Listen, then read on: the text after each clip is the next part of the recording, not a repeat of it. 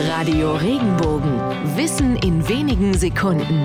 Alltagsfragen leicht erklärt. Woher kommt der Ausdruck mit jemandem durch dick und dünn gehen? Nein, diese Redewendung hat nichts mit dem Körpergewicht zu tun. Denn zu der Zeit ihrer Entstehung musste man sich über Fettpölsterchen, Schlankheitswahn und Abspecken noch keine Gedanken machen, da man sich noch viel zu Fuß bewegte. Dick bedeutete hier in seiner alten Bedeutung dicht. Ging man mit jemandem durch dick und dünn, bedeutete dies, man begleitete ihn durch dicht und dünn bewaldetes Gelände und zeigte sich so als wahrer Freund. Denn früher lauerten hinter Bäumen und dichten Sträuchern Räuber und Strauchdiebe.